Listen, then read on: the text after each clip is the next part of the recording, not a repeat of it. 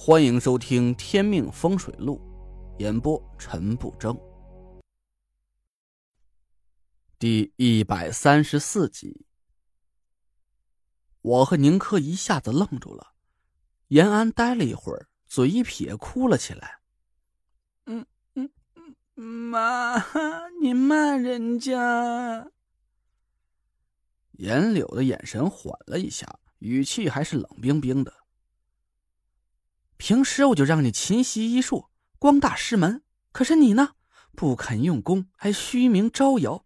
以后遇到棘手的病人，你要是治不好他，岂不是剁了我崂山鬼医的名头？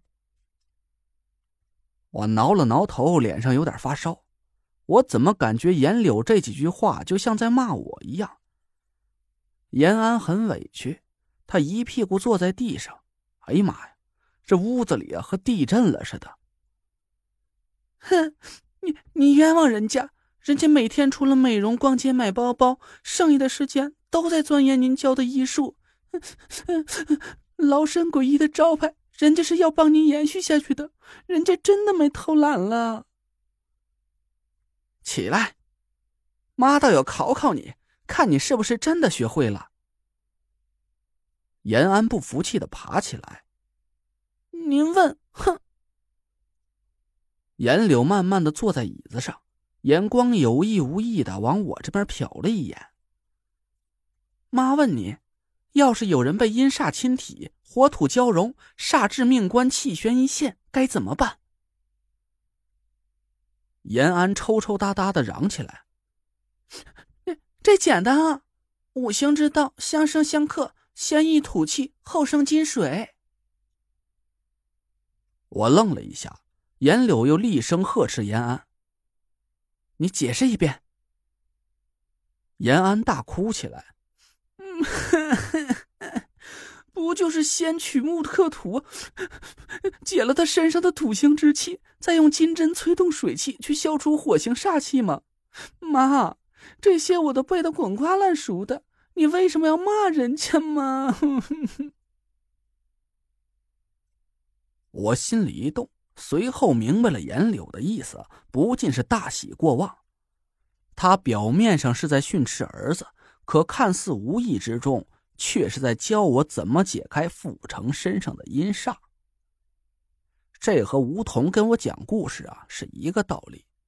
我仔细想了一遍，发现还是有个难点，我还搞不清楚。我转头看向宁珂，装模作样的嘟囔了一句。火可生土，想抑制土行之气，不先灭火，好像是很难办到。可先灭火的话，这土行之气又被土煞压制。哎，鸡生蛋，蛋生鸡，到底谁先谁后呢？宁珂傻呆呆的看着我。你说啥呢？什么蛋？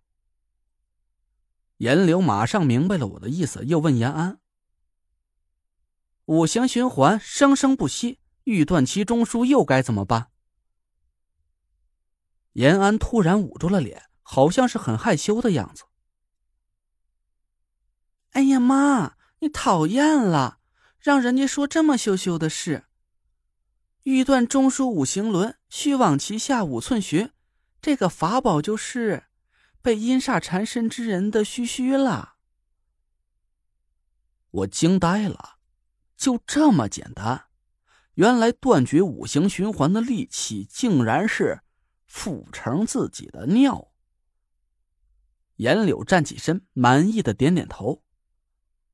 很好，你记住，想要立足中州，号令五魁，需要时刻勤勉，多行善举，才能不负师门所望。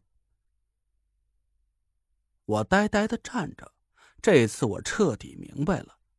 严柳声色俱厉的训斥他的儿子，其实也是在帮我师傅教训我。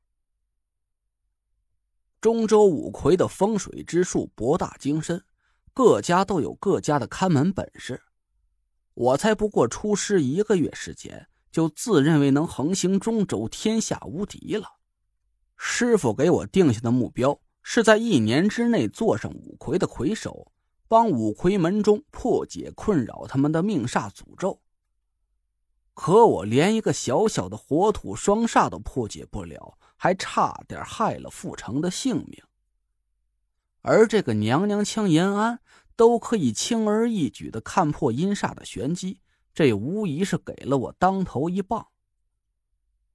我不禁羞愧无地啊！我还差得太远了。我感激的朝严柳深深鞠了一躬，他微笑着点点头，回头看着延安。眼神里满都是温柔。乖儿子，真聪明，妈教你的你都学会了，快去睡觉吧，熬夜的话就不漂亮了。嗯，妈，我去睡了，么么。延安在严柳的脸上亲了一下，蹦蹦跳跳的回了房间。他巨大的体重砸在地上，我感觉屋子都在摇晃。我让严柳和宁珂背过身去，宁珂傻傻的看着我。为什么？我坏笑了一声，一把脱下了傅成的裤子。哎，你臭流氓！宁珂捂着眼睛转过身去，大叫起来。他的口气和延安一模一样啊！我忍不住笑了起来。我找了个纸杯，把手按在傅成的小腹上。缓缓的用法力刺激着他的膀胱，一泡热气腾腾的臭尿呲出来，把我熏的眼泪都快出来了。我赶紧把裤子给他提上，把傅成平放在地上，一手捏着傅成的牙关，一手捏着自己的鼻子。宁珂，干嘛？转过身来！我才不啊，臭流氓！我苦着脸。裤子穿好了，快点儿。宁珂这才慢慢转过头，我指了指地上的杯子，给他灌进去。宁珂傻了，啊，喝尿？快点啊，臭死我了！哦。宁珂抬起杯子，满满一大杯，全都倒进了傅成嘴里，他还在傅成的牙上磕了磕空杯子，真是一滴也没浪费。我松开傅成的牙关，他的喉咙动了动。我脑补了一下黄河入海的场景，忍不住是胃里一阵翻腾。我顺手从墙角拿过一把扫帚，从上面揪下几根高粱秸，放在傅成的胸口上，念了几句咒语：“桃夭七华，春雨催发。”我用指尖蘸了点矿泉水，抹在高粱秸上，吐出令诀：“长。”高粱节泛起了一阵绿色的光芒，我赶紧凝神朝傅成身上看了一遍，他身上的淡黄色光芒全都消失了，消除了土行之气，接下来就该对付真正的火形阴煞了。我伸手在身边一摸，傻眼了。哎，我的包在车上吗？什么包？宁珂指指躺在地上的傅成。你出门就带了它，没带包。我去！我对严柳丢去一个求助的眼光，他却好像没看见一样，把脸扭朝了一边。对他不能插手这件事儿。我挠了挠头，在屋子里四下看了一圈，却没什么金属的针状物品可以用。我的眼光在宁珂身上移动了几下。慢慢的聚焦在他胸前那两座丰满的山峰上。宁珂捂着胸口退了一步，干嘛呢？明目张胆耍流氓啊！我尴尬的指了指他的胸前。你的胸针能不能借用一下？宁珂的脸红了一下，他取下胸针递给我，我接过胸针一看，犹豫了一下。这个好像挺贵的吧？宁珂咧了咧嘴，宝格丽的定制款还真不算便宜。